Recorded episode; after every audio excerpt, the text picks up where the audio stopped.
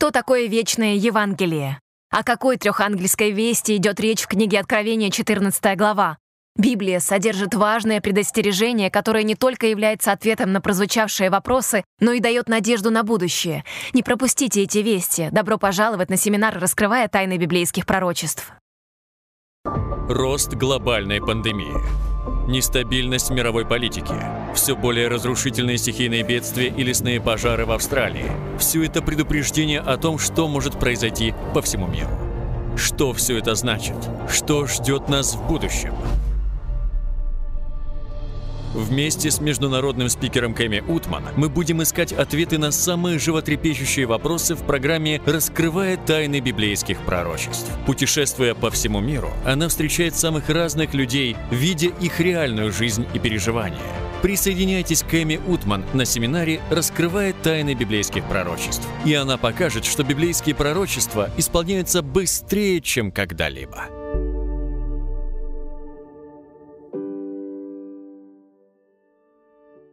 Приветствую, меня зовут Кэми. Спасибо, что присоединились ко мне на семинаре «Раскрывая тайны библейских пророчеств». Возможно, вы смотрите его впервые. Не переживайте, вы можете зайти на наш YouTube-канал и посмотреть все предыдущие программы.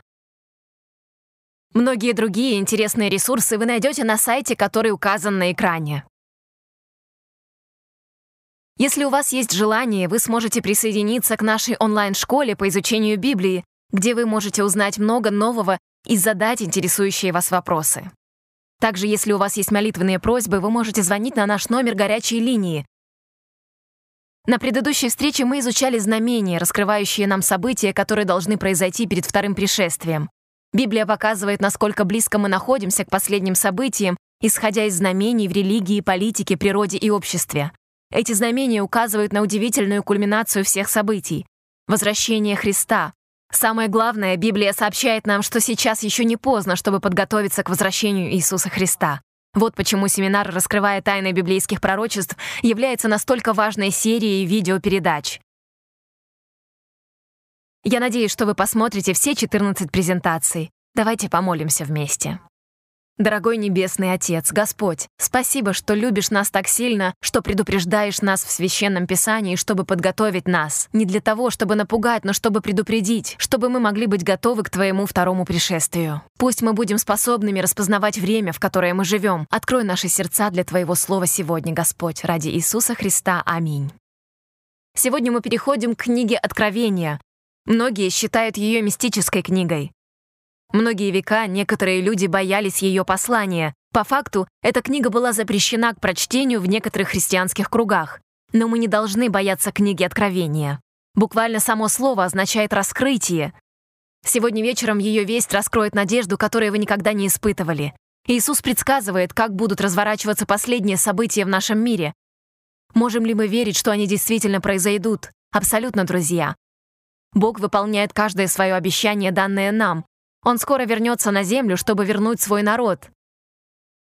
Настолько радостно чувствовать близость нашего вселенского спасения от этого мира неопределенности и боли. Последнее знамение, которое нам дает Иисус, это то, что Евангелие будет проповедано по всему миру. Как видите, друзья, сегодня Евангелие преодолевает все барьеры посредством радио, телевидения и интернета. Бог достигает людей всеми возможными способами прямо сейчас. У меня была привилегия путешествовать по миру и документировать чудесные изменения в жизнях людей. Это были мужчины и женщины, несущие бремя греха и вины, которые получили свободу и искупление благодаря благой вести. Напрямую я вижу, как Евангелие проповедуется по всему миру. Вот история о том, как быстро может распространиться Евангелие. Позвольте мне рассказать вам о Барби, африканоязычной голландке, которая живет на изолированной ферме. Она получила сообщение с аудиобиблией на свой мобильный телефон. Это важное Евангелие истины изменило ее жизнь. Она узнала о важности последних дней и что у Бога есть три конкретных вести, которые Он хочет передать миру прямо сейчас. В нашем поколении. Так как ее доверие и любовь к Иисусу росли, она захотела поделиться тем, что она узнала, со своей деревней. Видите ли, вы не можете скрыть истину, как только вы узнаете о ней. Ею нужно делиться, она была единственной, кто изучал слово в деревне, но решила делиться тем, что она знала. Реакция жителей деревни была положительной, они попросили глубже изучать Библию в группе. Поэтому десятки соседей стали приходить, чтобы изучать с ней Библию под большим деревом в ее дворе. Однажды Барби работала в своем доме и вдруг услышала нарастающий шум снаружи. Она удивилась, так как увидела толпу незнакомых людей, которая собралась возле ее дома. Она не могла поверить в это. Через некоторое время вошел человек и представился именем Упой. Он и еще 50 человек вместе с ним из своей деревни прошли 37 миль, это 60 километров, чтобы встретиться с Барби. У них ушел целый день, чтобы добраться до ее дома. Упа воскликнул со слезами на глазах. «Мы проделали весь этот путь, чтобы узнать больше о Боге и Его истине. Поделись с нами ею. Последний год Барби и ее муж Дриз строили на своей территории церковные сооружения. А теперь более ста человек собирались еженедельно, чтобы узнать больше о любви Иисуса и Его заповедях. Благодаря тому, что одна женщина захотела с радостью поделиться посланием, все эти люди теперь знают Господа. Друзья, как сильно нас любит Бог. У нас есть доказательства Его любви. Видите ли, величайшее выражение этой любви заключается в том, что Он послал своего Сына Иисуса, который добровольно пришел на эту землю, чтобы заплатить цену за ваши и мои грехи. В Иоанна 3,16 написано «Ибо так возлюбил Бог мир, что отдал Сына Своего Единородного, дабы всякий верующий в Него не погиб, но имел жизнь вечную». Почему Иисус отдал свою жизнь за нас? Потому что Он любит нас очень сильно. Тогда почему Иисус должен был умереть за нас? Об этом сказано в послании к римлянам 6 главе 23 стихе. «Ибо возмездие за грех — смерть, а дар Божий — вечная жизнь во Христе Иисусе, Господе нашим. Христос был безгрешен, но Он все равно взял наше наказание на себя. Во втором послании к Коринфянам 5 глава 21 стих написано «Ибо не знавшего греха Он сделал для нас жертвою за грех». Знаете ли вы, что когда Иисус зашел в покрытый мраком Гефсиманский сад, Он позволил весу наших грехов, грехов всего мира почти сокрушить себя. Можете ли вы понять, что это на самом деле для вас значит? Каждое изнасилование, убийство, ложь, предательство, пытки, жестокое обращение, самую ужасную нечистоту — все это чистый белый агнец Иисус взял на себя. Над Христом издевались, его унижали и даже прибили к унизительному кресту. Он нес на себе ужасную реальность вашей и моей вины, вашего и моего стыда. На Христа указывают все пальцы Вселенной, обвиняющие только Его как единственного виновника греха, в то время как мы с вами оправдываемся. Иисус молится о нас с вами как о самом важном в молитве. «Отец, если существует другой выход, то пусть минует меня чаша сия, но если нет, если это единственный способ спасти человечество, тогда да будет исполнена воля Твоя». В Ветхом Завете евреи приносили в жертву животных за прощение своих грехов, что отсылает нас ко Христу, который пришел пролить свою кровь на кресте за все грехи. Служения в храме в Ветхом Завете были призваны научить нас Божьему плану спасения. Христос жил жизнью, полной послушания закону Божьему, и Он показал нам пример своими словами и действиями по отношению к другим, своей бесконечной и совершенной любви к Богу. В пустыне Господь исправил то, что Адам и Ева сделали в Эдемском саду. Несмотря на искушение сатаны в пустыне после сорокодневного поста, Иисус остался верным и преданным Слову Божьему. Христос даже одержал победу там, где Израиль потерпел неудачу. Иисус цитирует Второзаконие, чтобы противостоять сатане-искусителю. Это был Ветхий Завет, друзья. Вы заметили, как Иисус использует Священное Писание. Ветхий Завет и Новый Завет идут вместе. Победа Христа и Его жизнь в совершенном послушании зачисляются в пользу тех, кто принимает Его как Спасителя. Хотите ли вы, чтобы его жизнь была зачтена за вашу? Благодаря жизни идеального послушания Отцу Иисус предложил себя в качестве непорочного агнца Божьего, который пришел забрать грех мира. Мартин Лютер очень красиво сказал, «Он сделал свою праведность моей праведностью, и мой грех своим грехом». Если Он сделал мой грех своим грехом, тогда у меня нет греха, и я свободен. Смерть Христа на кресте больше, чем трагедия, которая имела место быть в прошлом. Примечательно, что Павел говорил о Христе не как о Христе, которого распяли, но о Христе, который есть распятый. Он живой, друзья, и своим воскресением Иисус победил смерть, победил силы зла и обрел для нас праведность. Его воскресение стало залогом нашего будущего бессмертия. Так как Он воскрес, мы можем жить вечно. Иисус дал нам силу жить новой жизнью. Только благодаря Ему мы можем родиться заново. Благодаря своей великой любви к нам Он принес самую дорогую жертву, чтобы заплатить от нашего имени. Бог делает все возможное, чтобы предупредить нас, чтобы мы были готовы к тому, что вот-вот придет. Давайте вспомним наше правило. Если это есть в Библии, то я верю в это. Если это расходится с Библией, тогда это не для меня. Давайте вместе посмотрим, какие существуют предупреждения в библейских пророчествах для последних дней из книги Откровения, которые Бог приготовил для нашего поколения. Вчера вечером мы рассмотрели в 24 главе Евангелия от Матфея, как знамения последних дней становятся все более очевидными. Божья весть последних дней раскрывается в книге Откровения. Он всегда предупреждает, чтобы подготовить свой народ к тем крупным международным событиям, которые повлияют на их жизни в вечности. Существует библейская закономерность, которую я хочу с радостью показать вам. Любящий Бог призывает мужчин и женщин к спасению перед грядущими событиями.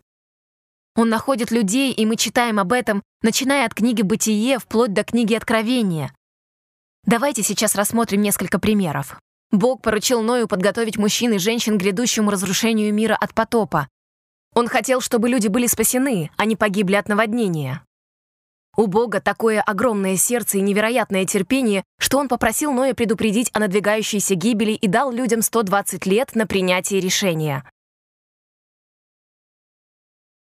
Это 120 лет милосердия, 120 лет благодати, 120 лет призыва в любви. Разве это не удивительно, что милосердие и предупреждение всегда предшествуют крупным событиям, описанным в Библии?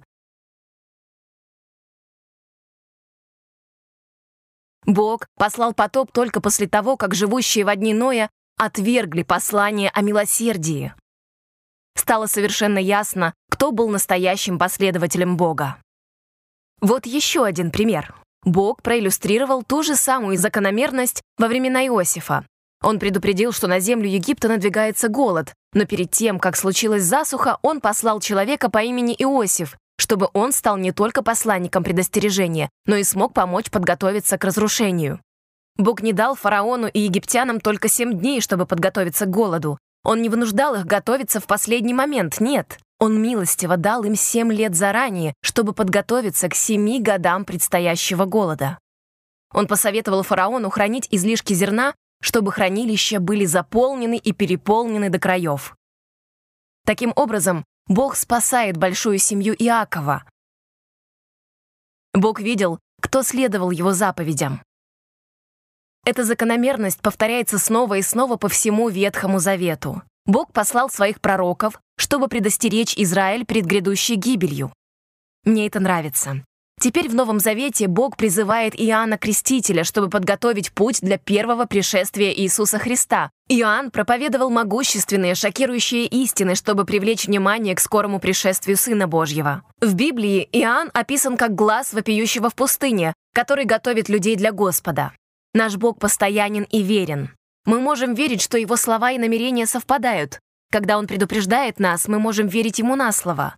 Поэтому давайте так и сделаем, пока будем изучать эти три ангельские вести, которые готовят нас к великим событиям, которые вскоре взбудоражат весь мир. И снова, Бог увидит, кто является его настоящим последователем. В последней книге Библии, в Откровении, Бог дает нам предупреждение, которое также важно понять нам в наши дни, как это было важно и во времена Ноя, Иосифа и Иоанна Крестителя. Давайте прочитаем пророчество о последних днях в 14 главе Откровения, прямо из Библии. Мы увидим, что оно провозглашается тремя ангелами. Давайте начнем с первой вести из 14 главы Откровения, стихи 6 и 7. И увидел я другого ангела, летящего посередине неба, который имел вечное Евангелие, чтобы благовествовать живущим на земле, и всякому племени, и колену, и языку, и народу, и говорил он громким голосом, «Убойтесь Бога, и воздайте Ему славу, ибо наступил час суда Его, и поклонитесь сотворившему небо и землю, и море, источники вод». Неотложная весть Божья для последних дней описывается как послание, быстро доставляемое ангелами до краев земли. Это будет повсеместно, друзья, для каждой нации, народа, языка, чтобы мы были готовы к последним событиям на земле. Данное срочное послание содержит в себе вечное Евангелие. Что такое Евангелие? Евангелие — это благая весть о том, что через Иисуса Христа наши грехи могут быть прощены, чтобы мы имели вечную жизнь на небе. Наша вина может уйти, и мы сможем испытать настоящую радость в этой жизни. Евангелие — это также благая весть о том, что цепи греха в наших жизнях могут быть разбиты. И через Иисуса мы можем освободиться. Давайте посмотрим, как апостол Павел описывает это Евангелие более детально в первом послании к Коринфянам, 15 главе 3-4 стих. «Христос умер за наши грехи по Писанию, и что Он погребен был, и что воскрес в третий день». Давайте рассмотрим четыре пункта относительно вечного Евангелия. Номер один. Иисус Христос умер за наши грехи. Евангелие основано на смерти Христа. Наша надежда укоренилась благодаря кресту Христа, Наша вера зависит от того, что Иисус сделал для нас, а не от того, что мы делаем для себя. В Ефесянам 2 главе написано «Ибо благодатью вы спасены через веру, и сие не от вас, Божий дар, не от дел, чтобы никто не хвалился». Спасение — это дар, и Бог предлагает его вам прямо сейчас. Номер два. Христос жил совершенной жизнью. Запись о совершенной жизни Христа заменяет записи о грехах всех, кто принимает Его. Он был и является совершенным. Мы несовершенны. Через Его совершенную праведность мы стоим перед Божьим престолом совершенные в Нем, чтобы Бог Отец, посмотрев на нас, увидел только Христа. Если грехи ваши как бы греница, то побелеют они, словно снег. Номер три. Христос воскрес из мертвых. Иисус не только умер за нас, Он живет для нас. Мы можем принести Ему все наши тяготы и желания сердец. Мы можем прийти к Нему со всеми своими слабостями и грехами. Мы можем принести Ему все, что беспокоит и волнует нас. Наш Бог воскрес из могилы. Наш Бог не создан из камня, который может рассыпаться. Он жив. И четвертый пункт. Иисус Христос вознесся к Отцу. Это важно, потому что все мировые политические лидеры умирают. Навуходоносор умер, Александр Македонский умер, Цезарь, Наполеон, Гитлер, Сталин — все мертвы. Но Иисус жив. Он вознесся к Отцу две тысячи лет назад и находится на небесах в этот самый момент. Он знает наши имена. Он понимает наши нужды. Знаете ли вы, что Он жаждет слышать ваши личные молитвы? Его величайшее желание — спасти нас для Его Царства. Вечное Евангелие — это Иисус Христос, и Он есть ответ. Он продолжает прощать снова и снова. Иисус до сих пор меняет жизни. Я видела это в глазах заключенного в камере смертников. Как только он понял, что Иисус есть любовь, и это любовь к Нему, он принял Иисуса в свою жизнь. И теперь у него есть надежда на жизнь вечную за пределами решеток. Я видела это в целом коммунистическом лагере повстанцев, которые сложили оружие и присоединились к нам на богослужении, которое закончилось прекрасной церемонией крещения. А в Непале и в Гималайских горах мы с моей съемочной командой поднялись вверх, чтобы увидеть недавно обращенный в христианство поселок, и я лично встречалась с бывшим знахарем, который обрел радость в силе Иисуса Христа. Он понял, что его магия и заговоры, снадобья и зелья не имеют ничего общего с царем царей. И мне нравится наш документальный фильм о молодой девушке, оставившей безопасную жизнь в горном поселке, чтобы добиться успеха в городе. Ее обманом заманили в проституцию и держали в заточении и безнадежности. Однажды ей принесли небольшой радиоприемник в качестве оплаты за одну ночь, и через него она узнала об Иисусе, ее личном спасителе, его исцеляющем прощении. В ней стали расти надежда и сила, и она смогла сбежать от старой жизни, и теперь она живет, как свободная дочь Божья. Мой друг, Иисус хочет изменить твою жизнь. Он настоящий джентльмен, поэтому мы должны пригласить его в свое сердце. Он понесет наше бремя и подарит нам покой жизни вечной. Он сделал его доступным для всех. Он хочет, чтобы мы все знали об исцеляющей силе у Матфея 20 и его милости, и поэтому мы должны рассказать всему миру, как и написано в Матфея 24 главе 14 стихе, что Евангелие будет проповедано по всему миру, доколе Христос не вернется. Каждый человек будет иметь возможность отреагировать на действия, которые Бог проявит в его или ее собственной жизни. Он защищает, заботится о нас и хочет пребывать с нами постоянно. Царь Вселенной ищет нашего внимания. Можете ли вы в это поверить? Он хочет быть рядом с вами и слышать желание вашего сердца. Теперь, когда мы рассмотрели, что такое вечное Евангелие, вернемся к вести первого ангела. Откровение 14.7. «Убойтесь Бога и воздайте Ему славу, ибо наступил час суда Его, и поклонитесь сотворившему небо и землю и море и источники вод. Что значит бояться Бога? Бояться Бога значит уважать или почитать Его, повинуясь Его заповедям. В книге Екклесиаста 12 главе написано «Выслушаем сущность всего». «Бойся Бога и заповеди Его соблюдай, потому что в этом все для человека». В притчах 3 главе 1 стихе написано «Сын мой, наставление моего не забывай, и заповеди мои да хранит сердце твое». В эпоху аморальности и безнравственности Бог зовет нас обратно к послушанию, к Его закону. Он призывает нас соблюдать Его заповеди. В Откровении 14.12 Божьи люди последнего времени описываются следующим образом. Здесь терпение святых, соблюдающих заповеди Божьи и веру в Иисуса. Это призыв к послушанию. Послушание — забытая истина в некоторых христианских кругах сегодня. Слишком многие христиане выделяют дарованную им благодать, не обращая внимания на важность закона Божьего. Итак, что такое закон Божий? Это отражение Божьего характера, описанного в Его десяти заповедях. Он хочет, чтобы мы были как Он и жили в мире и гармонии. Так что, когда мы соблюдаем Его закон, это в наших же интересах и ради нашей же лучшей жизни. Во-вторых, это призыв воздать славу Богу, что значит воздать славу Богу? Это значит чтить Его в нашем образе жизни. Божья весть для последнего времени призывает нас чтить Бога в том, как мы относимся к нашему телу, и это включает в себя то, что мы едим, пьем, как живем. В первом послании к Коринфянам 10 главе 31 стихе написано «Итак, едите ли вы, пьете ли, или что иное делаете, все делаете в славу Божью». В Римлянам 12 главе написано «Итак, умоляю вас, братья, милосердием Божьим, Представьте тела ваши в жертву живую, святую, благоугодную Богу для разумного служения вашего.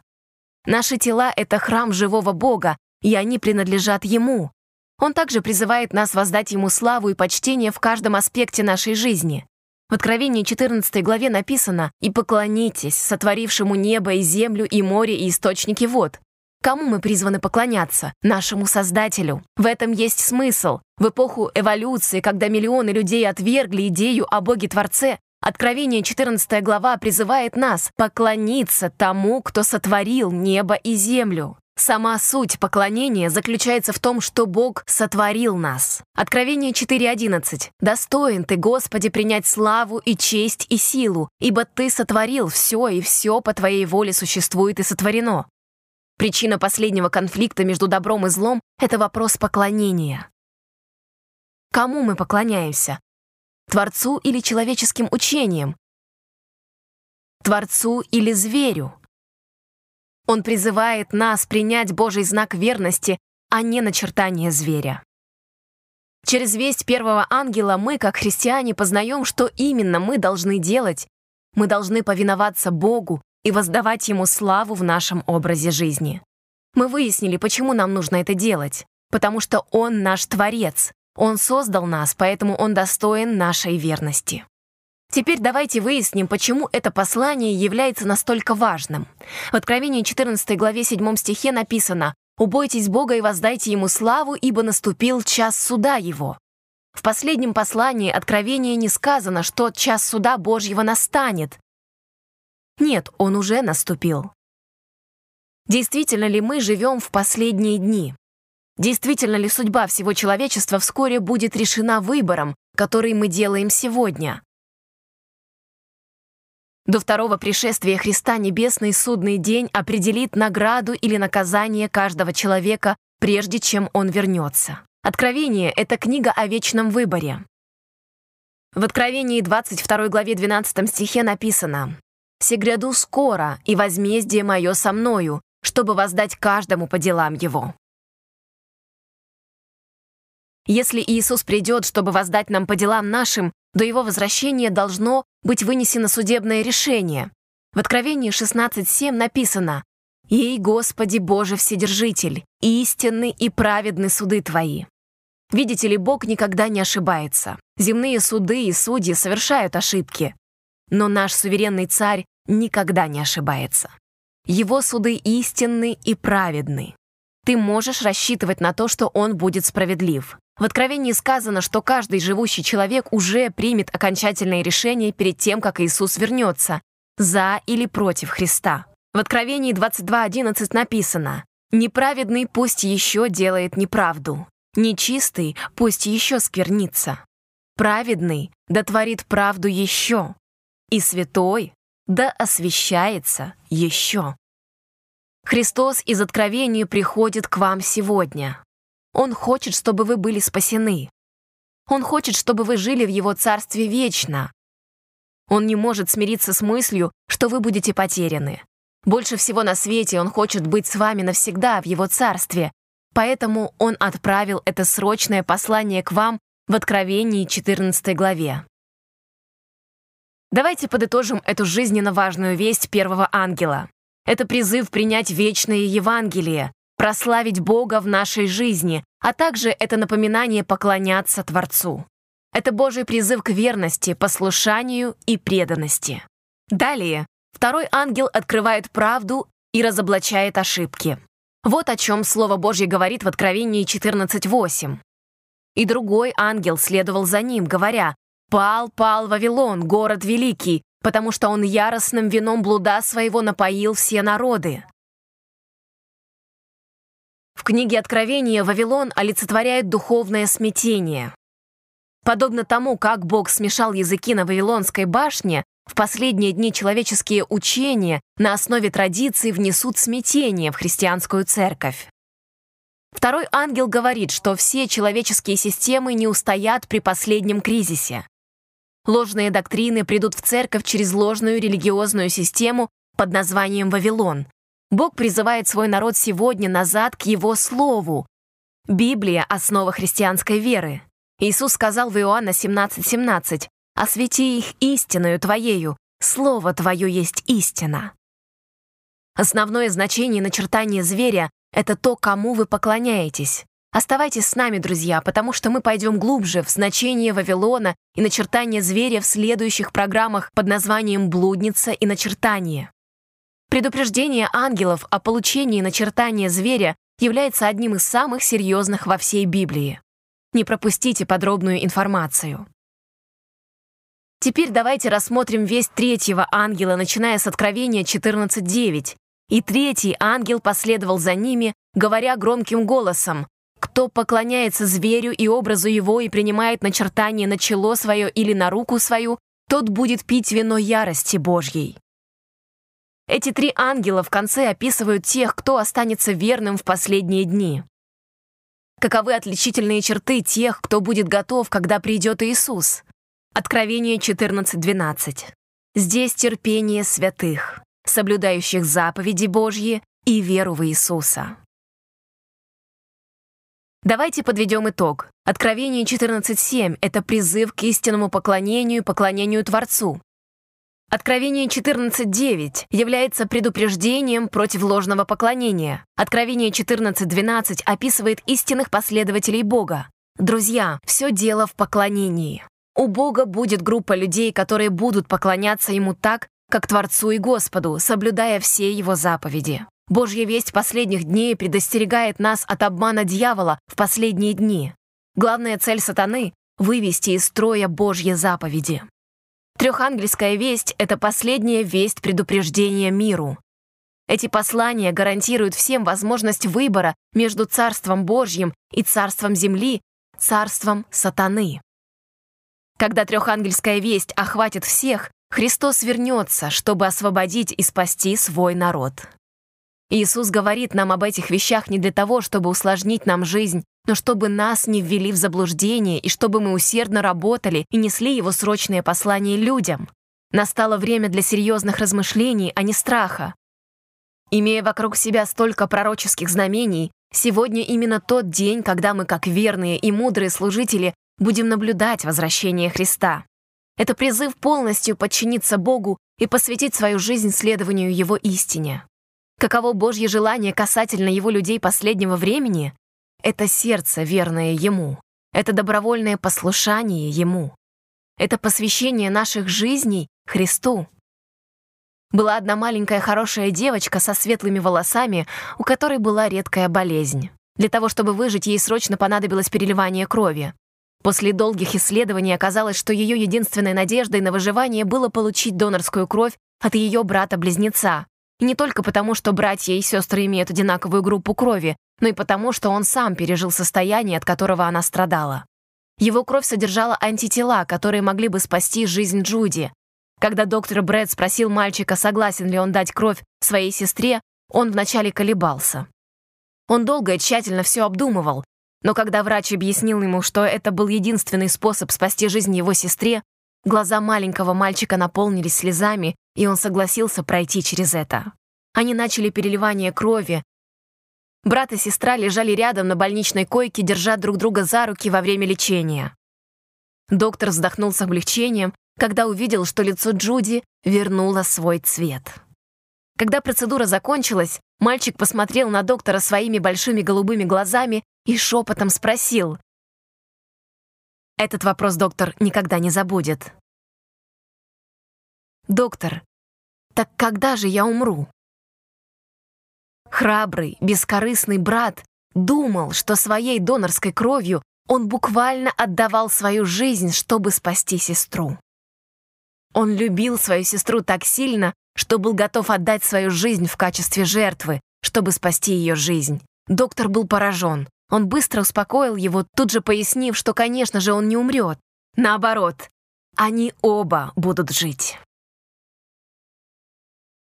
Но прежде этой и подобных ей историй была другая, о человеке, который добровольно отдал свою жизнь ради недостойных незнакомцев. Уму непостижимо, что у нас с вами есть, Царь Господь Иисус Христос, который добровольно умер за таких недостойных людей, как мы с вами.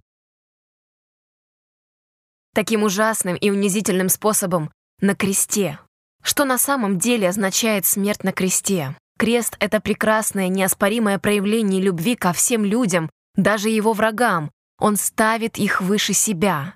Христос доказывает, что Бог любит каждого из нашей человеческой расы больше, чем свое собственное существование, больше, чем свою собственную жизнь. Христос сказал, что когда люди будут смотреть на крест, они будут испытывать любовь, которая вернет их сердца к Нему. Мне не придется заставлять или манипулировать или обманывать их. Я просто люблю их. И благодаря моей любви, моей жертве, они увидят мой характер, мой путь. На кресте произошло одновременно два события. Сатана побежден, а человеческие сердца отвоеваны для Царства Божьего. В Колоссянам 2.15 апостол Павел говорит нам, что крест отнял силы у начальств и властей. Именно здесь Иисус вывел дьявола на чистую воду.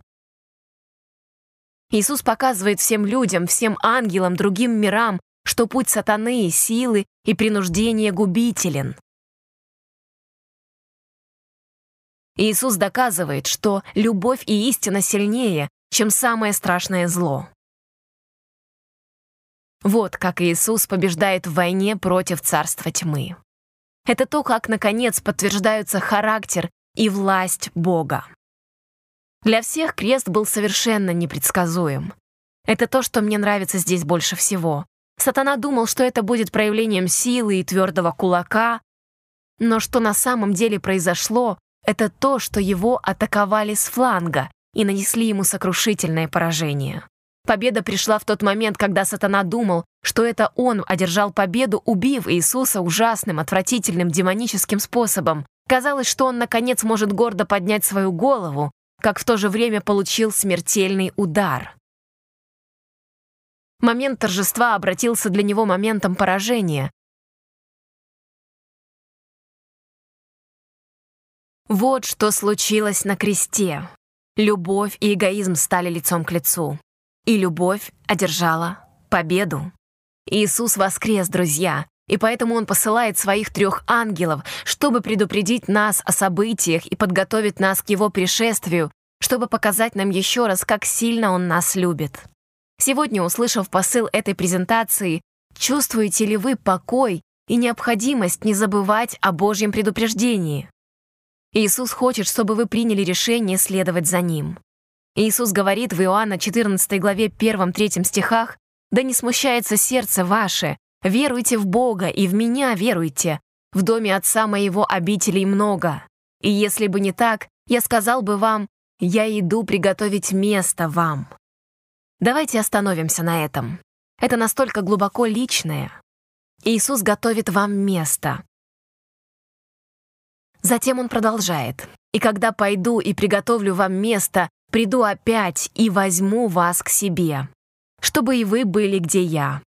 Иисус Христос, Царь Вселенной, хочет, чтобы вы были с Ним навсегда.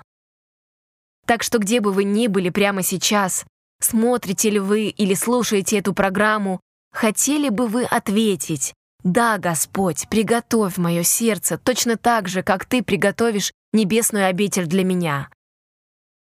Если это ваше желание следовать за Христом, то примите это решение сегодня вечером, друзья. Предлагаю помолиться вместе. Отец Небесный, спасибо, что Ты послал нам свою трехангельскую весть, предупреждая нас о том, что грядет и предоставляя нам право принять решение через жертву Сына Твоего Иисуса Христа. Господь, приготовь сердце каждого зрителя прямо сейчас к Твоему скорому возвращению. Пусть каждый из нас прислушается к Твоему предупреждению. Ты милостивый и милосердный Бог. Ради драгоценного и всемогущего имени Иисуса Христа. Аминь. Друзья, не забывайте, что наши учителя Библии готовы ответить на ваши вопросы. И помните, что вы также можете зарегистрироваться на наш онлайн-курс по изучению Библии. Просто переходите по ссылке ниже на экране. Спасибо большое, что были с нами. Присоединяйтесь к нам в следующий раз, чтобы узнать больше на семинаре раскрывая тайны библейских пророчеств. До встречи!